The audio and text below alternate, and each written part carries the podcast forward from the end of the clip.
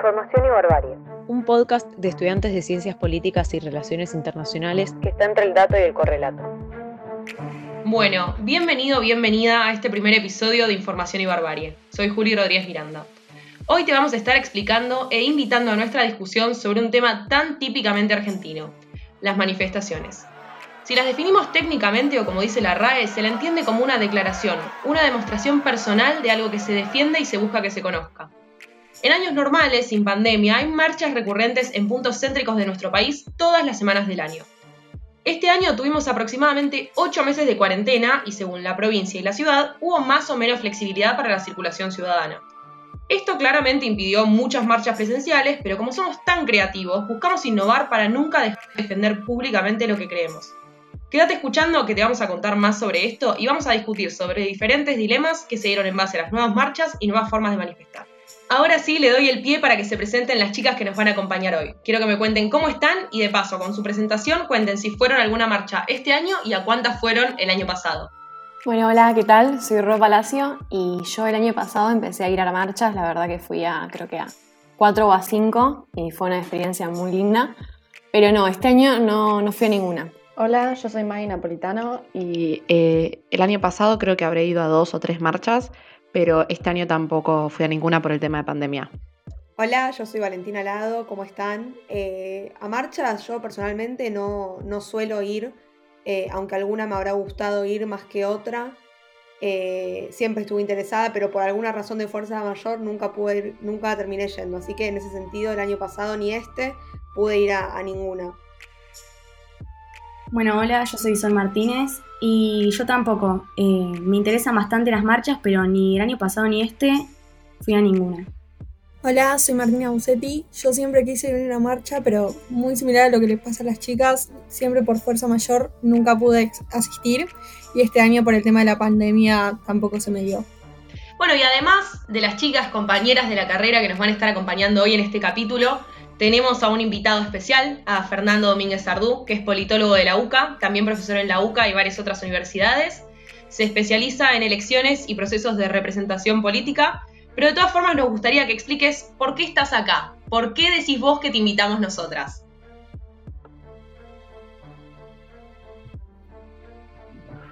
Uf, buenas, ¿cómo están todos y todas? ¿Por qué? Es una cuestión tal vez este, un poco ¿cómo decirlo? Rara, utópica, tal vez porque soy un poco liero y dentro de los profesores de la carrera, tal vez soy al que, al que se imaginan en una marcha, en una manifestación. Este año no fui a ninguna, el año pasado sí fui, fui a más de una de hecho, eh, organizadas todas, y ese tal vez es el punto de partida en relación con las que hay ahora. Y un dato de color, mi primera marcha fue antes de empezar en la facultad, así que vienen muchos años y en estos años cambiaron demasiadas cosas. Muy bien, bueno, ahora que ya estamos todos presentados, podemos dar eh, al primer subtema. Eh, chicas, las dejo liberadas para que arranquen. Bueno, eh, a mí me gustaría arrancar poniendo un poco la mirada en cómo se dieron las marchas desde marzo, o sea, desde que empezó la pandemia. Si miramos primero el oficialismo y a grandes rasgos vamos a ver que optaron por quedarse en sus casas, algo que suena muy muy compatible con las medidas que dictó el gobierno, ¿no? Ahora, si damos vuelta a la oposición, y con oposición no solo me refiero a los miembros del PRO, nos vamos a encontrar con un panorama totalmente diferente. Se organizaron varias manifestaciones eh, en plena etapa de aislamiento, empezando por la del 25 de mayo, que fue muy pequeña, eh, eran alrededor de 200 personas que se manifestaban de manera tradicional en el obelisco, levantando carteles y pidiendo por el fin de la cuarentena. Si tan solo hubieran sabido lo que se venía, no sé qué opinan ustedes, pero yo creo que habría habido muchísimos más participantes. Este, después el 20 de julio, el Día de la Bandera, particularmente después del anuncio eh, del avance de la expropiación de la empresa agroindustrial Vicentín, se organizó el primer y conocido banderazo nacional. Fue, fue masivo y participaron casi 70 distritos.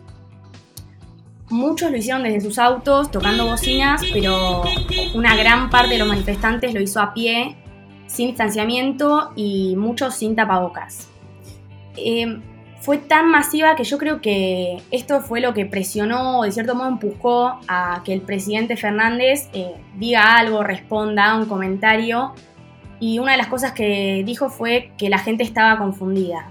Algo que generó muchísima polémica y nada, a la gente le pareció como que él de algún, de algún modo estaba haciendo oídos sordos a lo que el pueblo le estaba planteando. Algo interesante que tiene este caso de Vicentín, creo yo que fue que sirvió como un motor de arranque ¿no? a estos banderazos que se siguieron repitiendo hasta hoy y cada vez con más razones acumuladas para protestar. No faltaron los comentarios tampoco de que cada vez que se registraba una suba de casos en, en días posteriores a los banderazos, se le adjudicaba toda la responsabilidad al gran número de manifestantes que lo hacían sin tapabocas. Después, bueno, ya en agosto, eh, después de conocerse la propuesta de la reforma judicial, eh, se organizaron otros dos banderazos, el primero y el 17. Y en este último hubo dos particularidades bastante interesantes, que fueron la presencia de la actual presidenta del PRO, Patricia Bullrich, y a, otras figuras como Luis Brandoni o Diego Santilli. Y después se conoció, días después se conoció que durante esa semana, este banderazo del 17 de agosto fue una de las tres protestas más masivas contra un gobierno a nivel mundial. Algo que repercute bastante. Y bueno, después las últimas dos fueron en octubre y el pasado 8 de noviembre, eh, que siempre se mantiene este carácter masivo, cada vez más masivo, y de a poco se van, se van mostrando diferentes figuras que se adhieren, ¿no? Eh, que adhieren a esto, como José Luis Espert, el último banderazo, y Javier Milei, que lo hicieron frente a la Quinta de Olivos.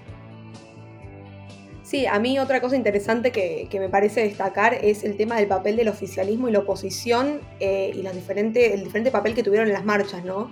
Si nos ponemos a pensar que estamos en una pandemia, en un gobierno peronista, que suele ser el que se dice que tiene la calle y la directiva de quedarnos en, en nuestras casas, los militantes más afines al gobierno se vieron como frente a un dilema, ¿no? Veían que la oposición empezaba a salir a protestar y ellos no podían hacer mucho eh, frente a eso sin desafiar al gobierno que implícita o explícitamente apoyaban. Lo curioso es que tampoco recurrieron a otros métodos como el cacerolazo, ¿no? Por lo menos me parece que en pandemia el cacerolazo estuvo más asociado eh, a lo que le dicen las Susanas de Recoleta, ¿no? Que protestaban tanto por la mala gestión de la pandemia como por su eh, opinión de la mala gestión del gobierno. Lo que sí por ahí hubo más eh, coincidencias entre el oficialismo y la oposición es el tema de los aplausos hacia los médicos, que me parece que no hubo tanto enfrentamiento eh, en esa forma de protesta o de manifestación. Em, yo no creo que eh, los más afines al gobierno en ese sentido hayan innovado en forma de protesta. Es más, me animaría a decir que las formas de protesta que hubo durante la pandemia no fueron necesariamente una innovación. Los cacerolazos, si nos ponemos a pensar, vienen del 2001, ¿no?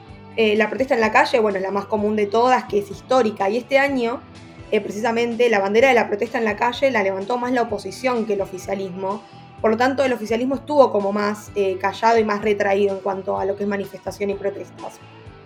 Otra cosa que también me llamó la atención como una nueva forma de accountability, si se quiere, es lo de ir a protestar a las residencias de los políticos, ¿no? Que puede discutirse si es moralmente correcto o no, eh, me parece que también se fue a la casa de Massa, a la Quinta de Olivos, a casa de Cristina, si no me equivoco también a la casa de Kisilov. Eh, yo no me atrevería a decir que es cruzar una línea siempre y cuando no incluya amenazas, que las subieron, eh, no hay que dejar de decir eso, que las subieron las amenazas hacia estos diferentes funcionarios, pero me parece que los funcionarios públicos en Argentina tienen poca accountability y es alguna, de alguna manera una forma que encontró un sector de la sociedad eh, de protestar y que afecte y realmente le llegue a estos funcionarios eh, sus reclamos, ¿no? Podríamos hacer como en Estados Unidos, ¿no? Y conseguir los números de teléfonos eh, y pedir responsabilidad a los funcionarios, pero es algo que no, no me parece que es algo que, que sea muy típico argentino y que tampoco sabemos si va a funcionar y va a realmente generar algún resultado.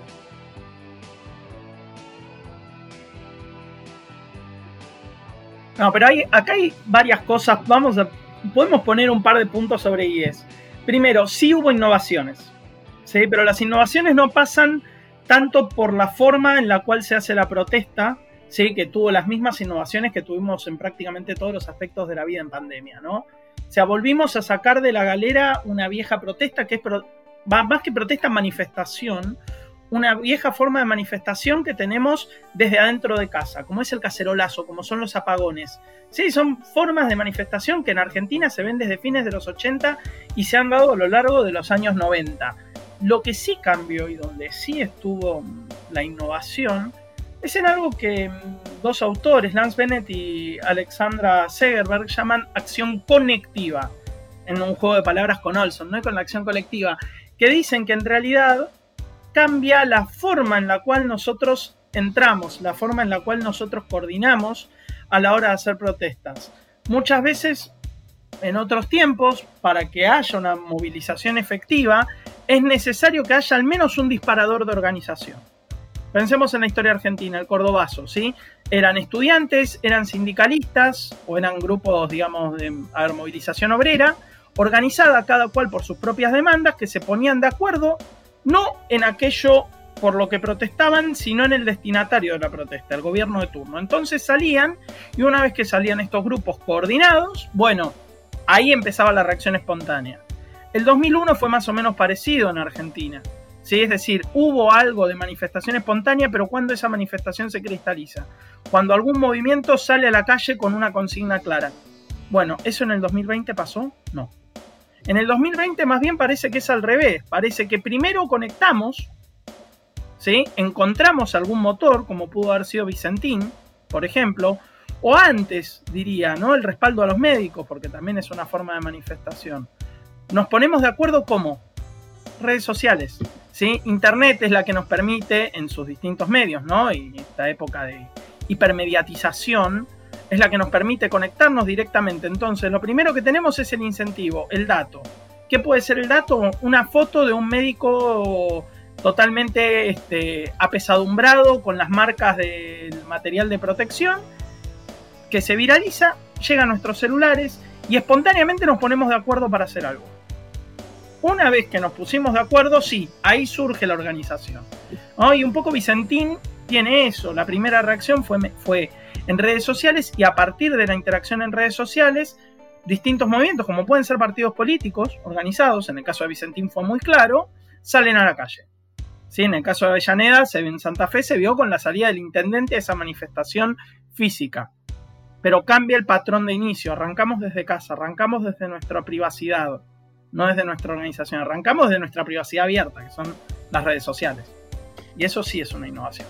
Bien, sí, justo, bueno, diste pie para una de las cosas que nosotras queríamos tocar, que era un poco esto de la diversidad de consignas, ¿no? Como eh, se vio tanto en como lo difuso que eran las convocatorias a las marchas, digamos, era como, bueno, salimos porque cada uno te decía una razón distinta, como el hecho de que surgieron un montón de posturas conspiranoicas en esos espacios como son eh, los antivacunas, los terraplanistas y los que dicen militar contra un nuevo orden mundial.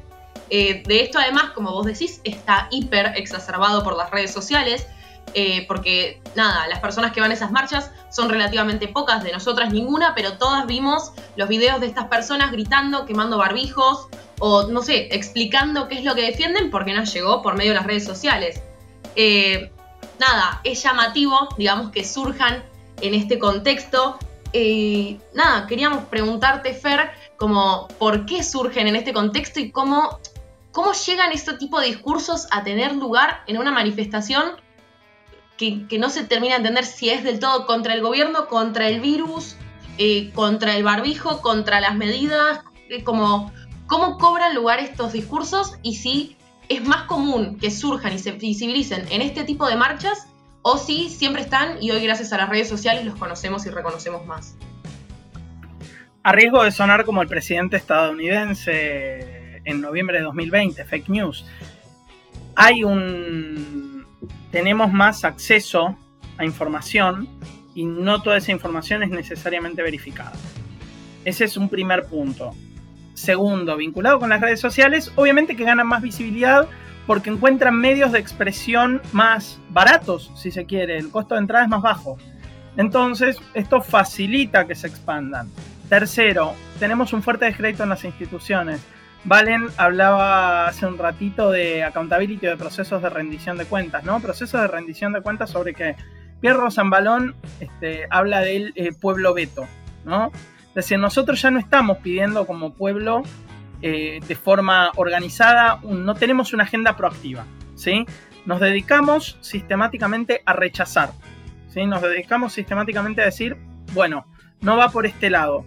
¿Por dónde va? No lo sabemos, no tenemos esa capacidad, pero sabemos que por acá no es. Entonces, acá es donde empiezan a cuajar muchos de estos discursos. ¿Que son nuevos? No. Ya en el caso de nuestra carrera, ya lo van a ver los que no lo vieron en Historia Política de América, cuando se ve historia brasileña, van a ver que en 1904 se dio un fenómeno conocido como la revuelta de la vacuna. Y fue por el rechazo a la vacunación obligatoria. Y yo no le veo, está bien, no teníamos los niveles de conocimiento científico sobre esa materia que tenemos en el 2020, pero ya tenemos un antecedente de visiones críticas a las posiciones con arraigo científico que quiere imponernos un determinado gobierno o un determinado sector político estas figuras existieron a lo largo de los años. ¿sí? Y a veces también nosotros tenemos que poder darles cabida en algún aspecto, porque no dejan de ser cuestiones que hacen a la libertad de expresión. Ahora bien, ¿en qué medida esa libertad de expresión no afecta, por decirlo de alguna manera, al orden democrático? Y acá es donde me quedo pensando, no me acuerdo cuál de las chicas lo había dicho, ¿no? El tema de cruzar la línea en cuanto a las manifestaciones en las casas de dirigentes políticos. ¿A quién hacemos responsables de estos fenómenos?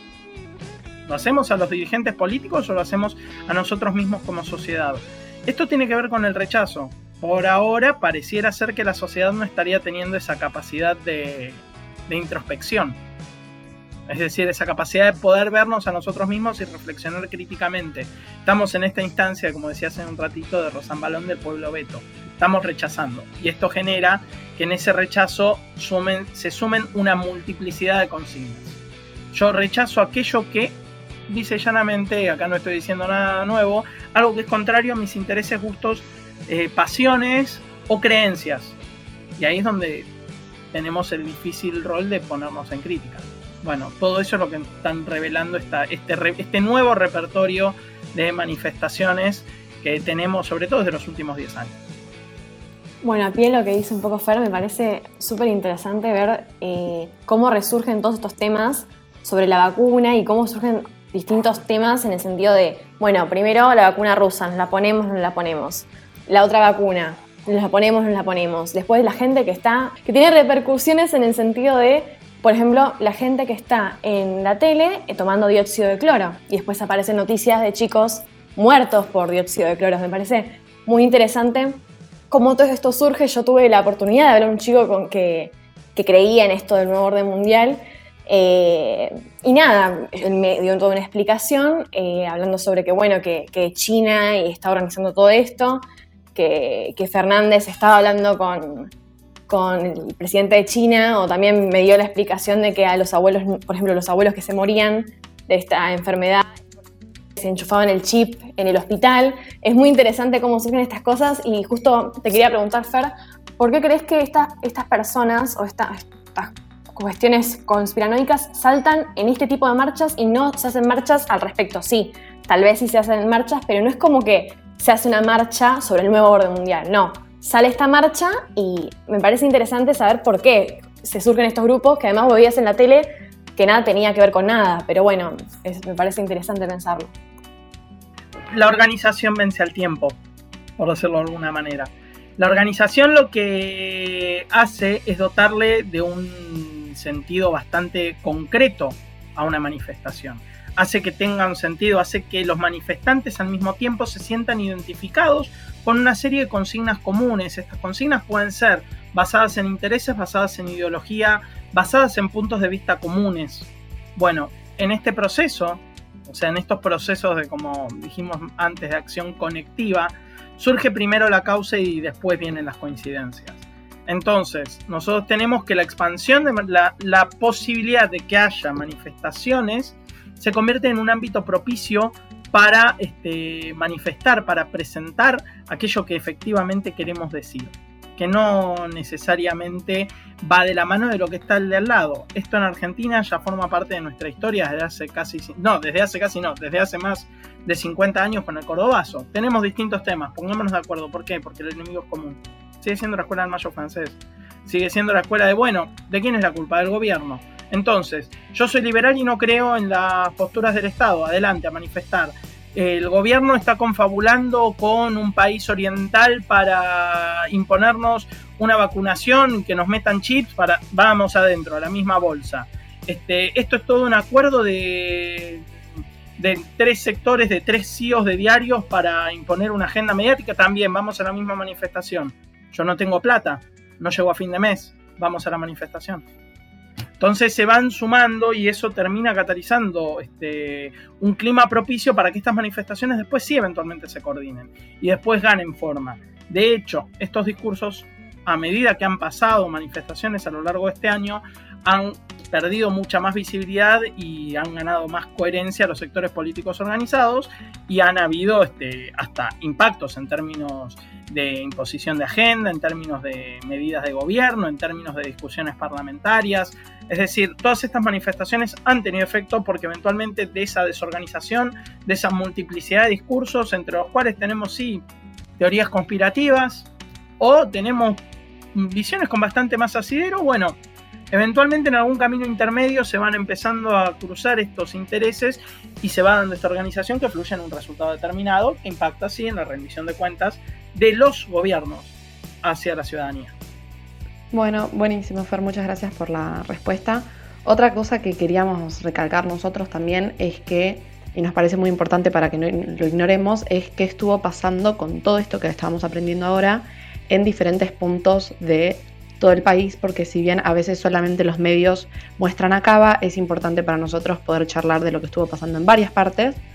Sabemos que, por ejemplo, para fechas como el 13 de septiembre, hubo en la ciudad de Córdoba una gran congregación en el patio Olmos y de hecho fue tanta la cantidad de gente que fue muy, eh, muy importante la noticia de esta fiesta electrónica armada por los jóvenes en la marcha en este patio Olmos, que fue un lugar muy transitado durante toda la cuarentena eh, porque fue una ubicación por excelencia para eh, la aparición de estas manifestaciones.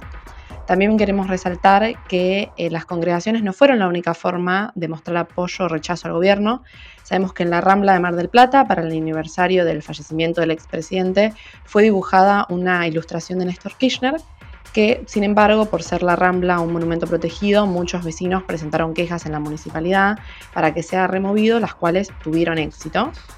Los cacerolazos, otro método de manifestación histórica en la Argentina, fue adaptado a la situación del distanciamiento y aislamiento, haciendo que los vecinos salgan a los balcones o ventanas en varios puntos de la ciudad de Buenos Aires, de Rosario, de Santa Fe, eh, muchos se movieron al centro cívico de Bariloche, por ejemplo.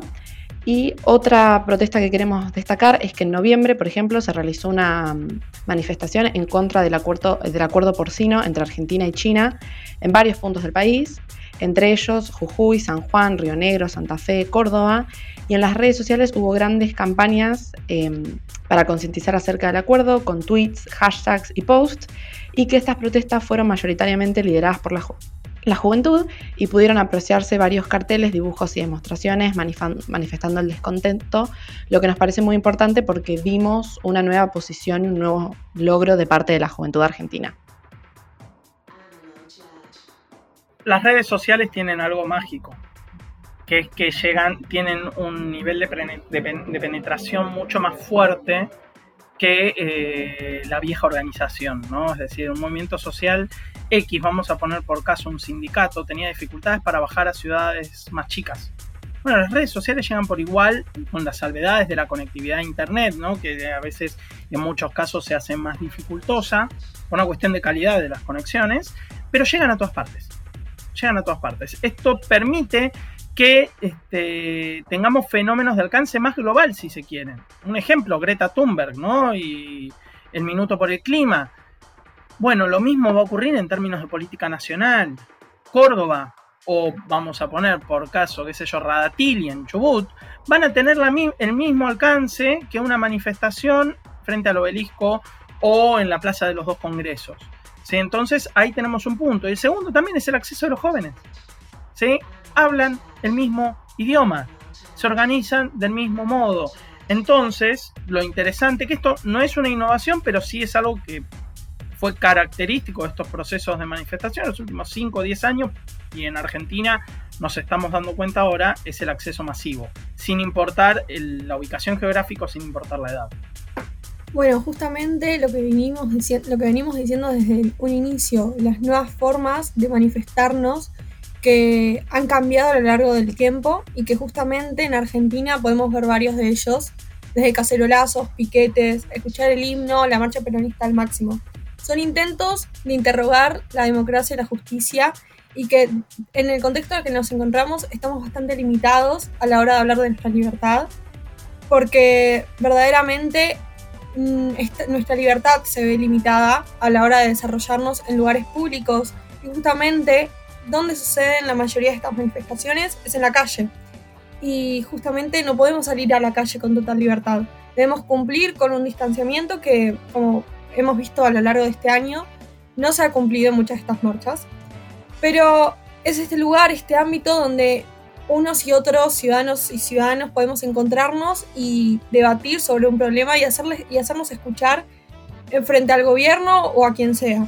Y como al estar limitados, el surgimiento de las redes sociales y el uso de otros métodos como han fomentado diversos políticos, con el uso de pósters y entre otros, podemos entender que en 2009 Christensen habla de, de Twitter's Revolutions, y que justamente hemos visto a lo largo de este año nuevamente trending topics, hashtag que duran semanas y días como la Argentina supports Trump y que aunque estemos en contra o a favor de la problemática, tenemos que destacar la visibilidad que estas nuevas redes, estos nuevos métodos generan y que, también provocan que los medios de comunicación tradicionales dejen de ser la voz exclusiva y que nosotros mismos podamos ser nuestra propia voz.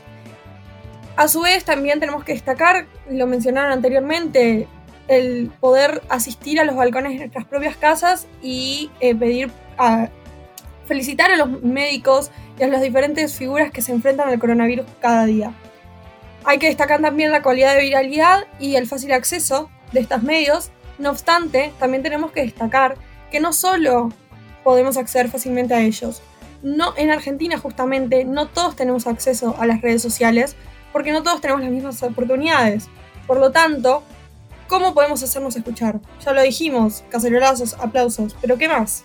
Ese es el problema en el que tal vez debemos considerar la nueva problemática a la hora de manifestarnos, porque el contexto de la pandemia ha generado una nueva realidad, pero también una nueva realidad para manifestarnos.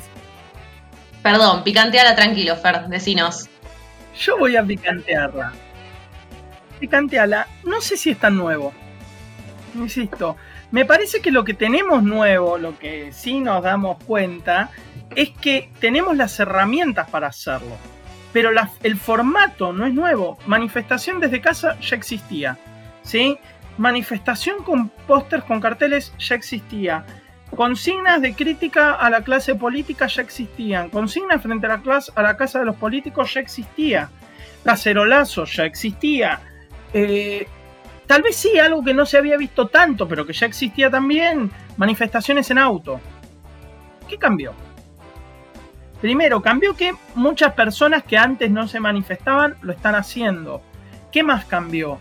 Cambió el margen, el formato de comunicación de, de las, digamos, del esquema de manifestaciones.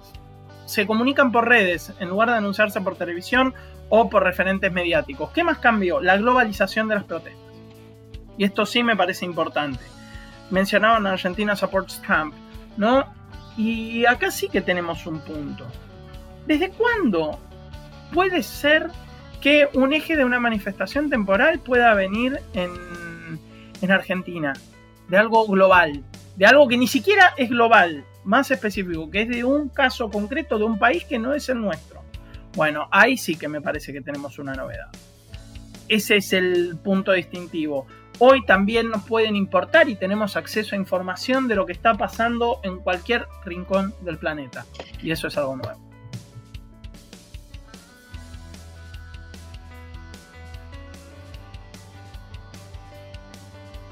Bien, sí, otra cosa que me pareció nueva y muy innovadora eh, fue el tema del 17 de octubre, la manifestación del Día de la Lealtad Peronista. Lo que se hizo fue crear una plataforma de videollamada, digamos, en la que todos los que se quisieran manifestar se podían loguear eh, y aparecer como con un iconito o con su foto manifestándose.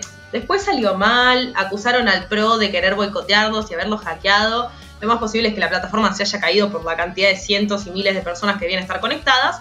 Pero eso sí es una innovación que me parece interesante y ya vamos llegando al final y me parece una muy buena forma de cerrar.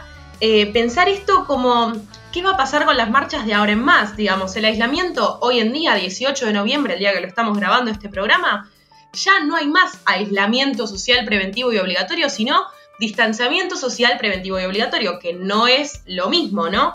Eh, pero igual de todas formas puede ser que algunas de estas cosas innovadoras nos queden.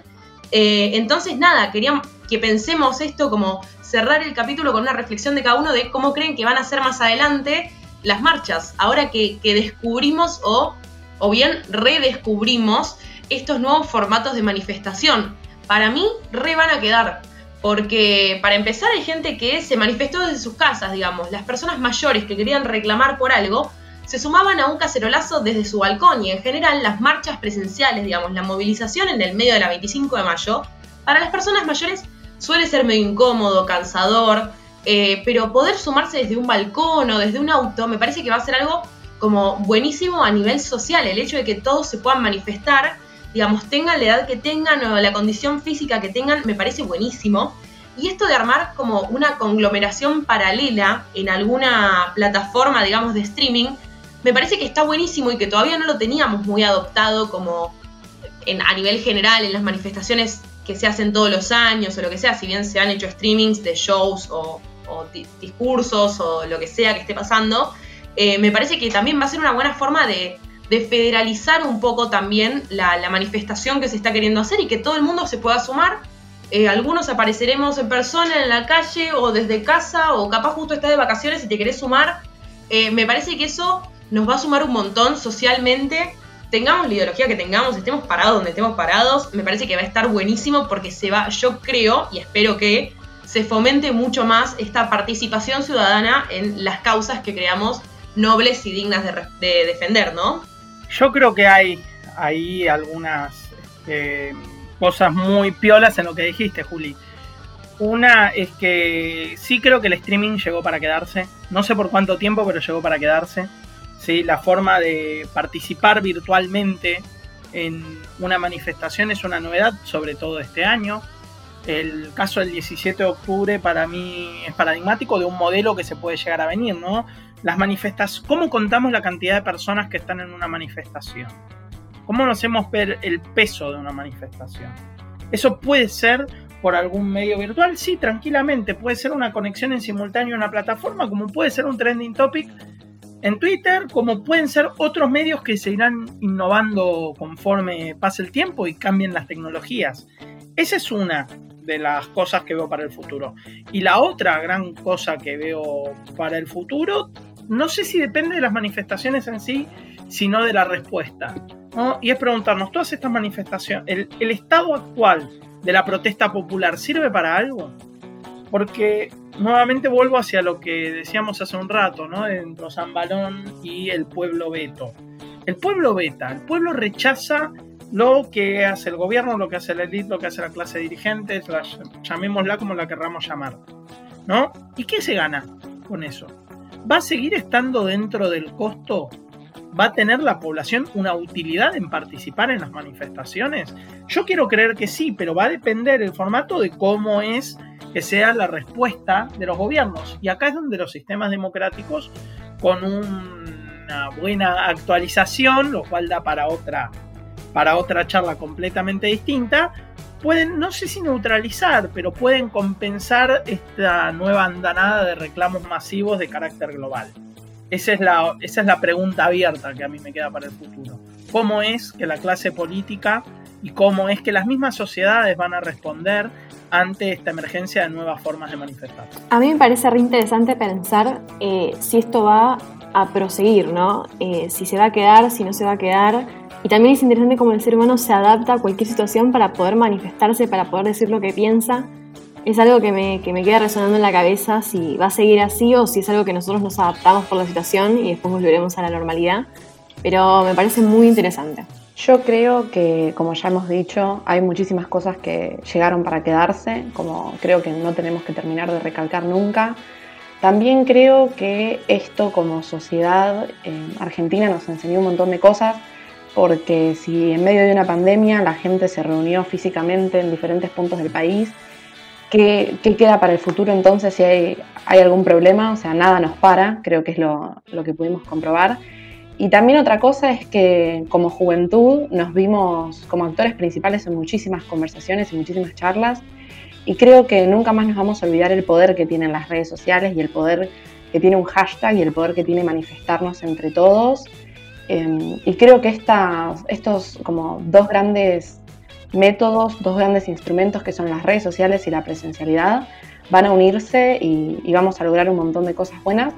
La cosa es después evaluar si todo esto que estuvimos viviendo este año se cuenta como papelón o se cuenta como un gran impacto en la historia. Yo creo que nos podemos quedar con eso para reflexionar. Me parece re interesante el tema de que estamos hablando mucho del papel de las redes sociales, ¿no? Como disparadores de las manifestaciones, que lo había nombrado Fer y alguna también de las chicas. También el tema del streaming, como pasó el 17 de octubre, o la manifestación a través de una tendencia en Twitter, como la de Argentina eh, que apoyaba a Trump pero creo yo que igualmente la marcha en la calle tal como la conocemos no va a dejar de existir, no creo que estas nuevas formas suplanten la marcha en la calle, porque yo creo que no hay nada como un centenar de gente junta protestando para llamar la atención y hacer llegar un mensaje. Puede ser que la forma sea desde un auto, como puede pasar, como pasó en la cuarentena, como para cuidarse un poco de última, o en la, eh, ahora en la pandemia, ¿no? Pero también puede ser caminando, como, como es la típica marcha de, histórica, pero eh, durante esta época vimos que ni una pandemia frenó las marchas, ya que las tuvimos en Estados Unidos con Black Lives Matter y con los banderazos de la oposición argentina. O sea, más allá de todos los nuevos métodos, la marcha va a seguir estando y me parece que eh, nada la va a suplantar. Totalmente, yo creo que incluso podemos destacar este rol de las redes sociales y la juventud que muchas veces es valorizada. Y creo que incluso, aunque digamos que las, estos nuevos métodos o estos métodos que empezamos a utilizar con mucha más frecuencia, es que llegaron para quedarse, la marcha siempre va a ser la marcha, incluso con distanciamiento social. Y que a pesar de que queramos evitarla actualmente, no creo que desaparezca y que incluso nos permita entender y concientizarnos mucho más de la importancia de estar con el otro. Eh, bueno, yo creo, estoy muy de acuerdo con lo del streaming que llegó para quedarse y lo veo como, como una innovación y progreso de nosotros como sociedad, sin importar, ¿no? La ideología, dejándola de lado. Y en cuanto a la marcha presencial en la calle, también creo que el espíritu argentino en, la, en general lleva como adentro el salir a la calle, ya sea para manifestarnos como para festejar. Y entonces no puedo encontrar motivos por los cuales no volveríamos a, salir, ¿no? Yo creo que eh, cuando se termine la pandemia, el coronavirus, eh, vamos a volver a frecuentar las calles, los argentinos van a volver a frecuentar las calles con, como lo hacíamos antes.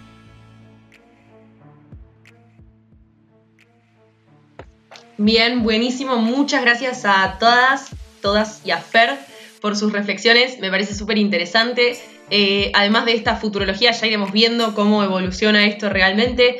No sabemos qué nos deparará, eh, no sabemos si va a haber un rebrote o qué corno va a pasar en este país y en el mundo, así que vamos a tener para seguir sorprendiéndonos.